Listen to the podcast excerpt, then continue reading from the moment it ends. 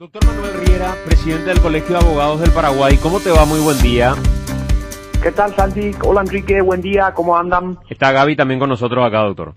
Hola, Gaby, perdón, disculpame, buen día.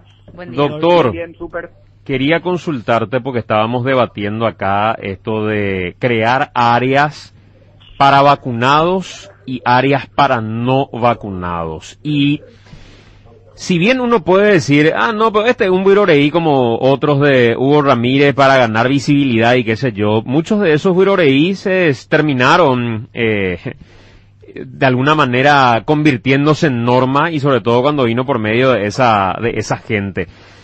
Hoy, hablar de un debate entre vacunados y no vacunados y crear áreas discriminando por bajo esos criterios, ¿corresponde o no? En mi opinión, no, Santiago. ¿Por qué, doctor? Y porque es discriminatorio. Y la primera cuestión que te plantean ahí es cómo otros países lo hacen. Bueno, porque otros países quieran discriminar, no nos obliga a nosotros. Y si se plantea como una cuestión epidemiológica y que finalmente hace correr un riesgo el no vacunado al vacunado, perdón, el, el- y sí, el, el- el no vacunado al resto de la población. Pensé por el lado de la finalidad, porque ayer me consultaban lo mismo y tampoco me cierra la idea por lo siguiente. El ejemplo que usa Hugo cuando expone sus razones es el de las áreas de fumadores y de no fumadores. Y si bien toco de oído en este sentido, ¿verdad?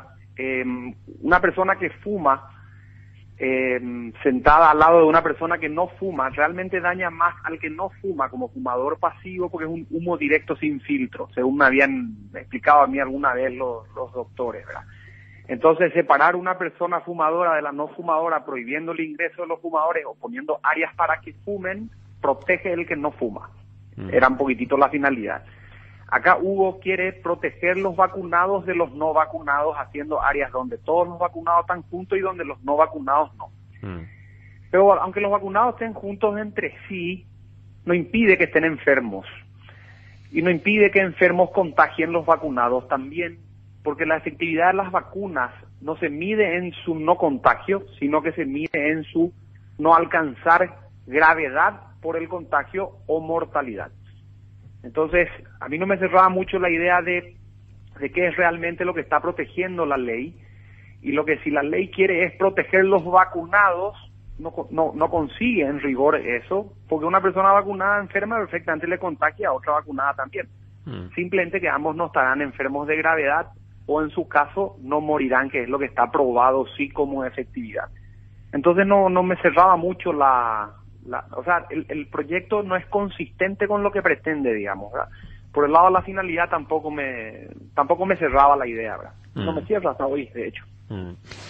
Cuando se plantea este tipo de debates, el otro día eh, hablaba con un, con un médico también, eh, no, no, no digo el nombre para no comprometerlo, pero discutíamos sobre la obligatoriedad de la vacuna o de la vacunación.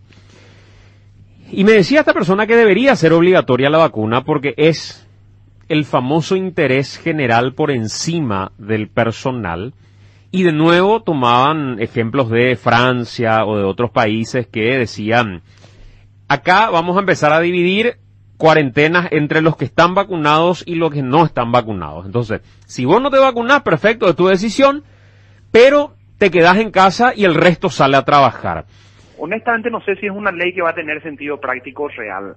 Los países que mencionás, yo creo que lo que a Hugo le picó es la noticia de Macron, que es la única, la única mm, pública en este sentido. Yo personalmente, como esto está en etapa cívica, digamos, de discusión en el discurso político, yo recomiendo que no. Para mí discrimina. O sea, es como decir, bueno, mire, aquí hay una zona de obesos, aquí no, una zona de petizos, acá no, acá entra. Nosotros nos reservamos el derecho de admisión. Este, usted sí, usted no. Este, usted puede entrar, su novia no, su novia sí, usted no.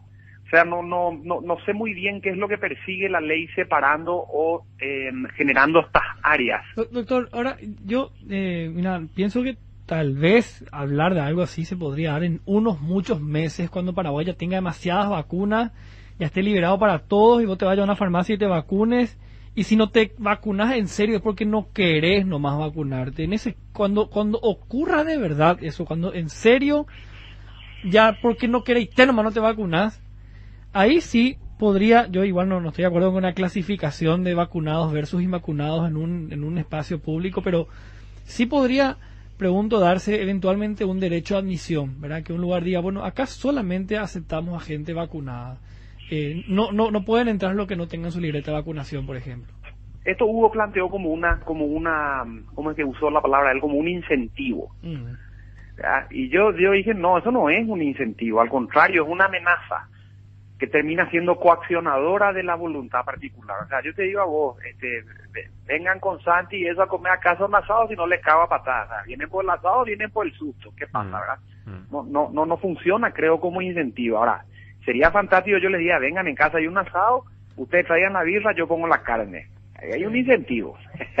Aparte- aparte entonces, Pues, ta- también, también creo no, que... no, no sé, no me cierra, ¿verdad? Eh, y lo mismo pienso, ¿verdad? Yo, yo me guía más por lo lógico que por lo, por lo jurídico, porque está, está lo de Francia. Honestamente, si uno conoce la, la historia de la sociedad francesa, no va a funcionar. O sea, yo pienso que Macron tiró eso como un mensaje para que llegue a algunos, como para dar un mensaje más al mundo que internamente, ¿verdad? Y si te dicen que los no vacunados son los que generan nuevas variantes del COVID. Y no sé si va a lograrlo. En, en Estados Unidos, sin No, pero digo, porque no, no, no, no sé si comparar con lo que decía nomás el doctor eh, eh, Manuel Riera.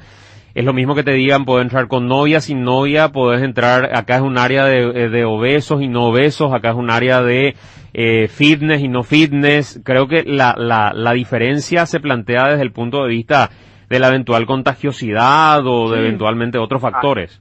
Y si esto corre, yo ya no puedo almorzar con mis hijos en un restaurante, porque todos mis hijos no están vacunados. Entonces, yo tienen que ir a un parquecito de no vacunados y yo tengo que estar con mi mujer en una, en una mesa de vacunados.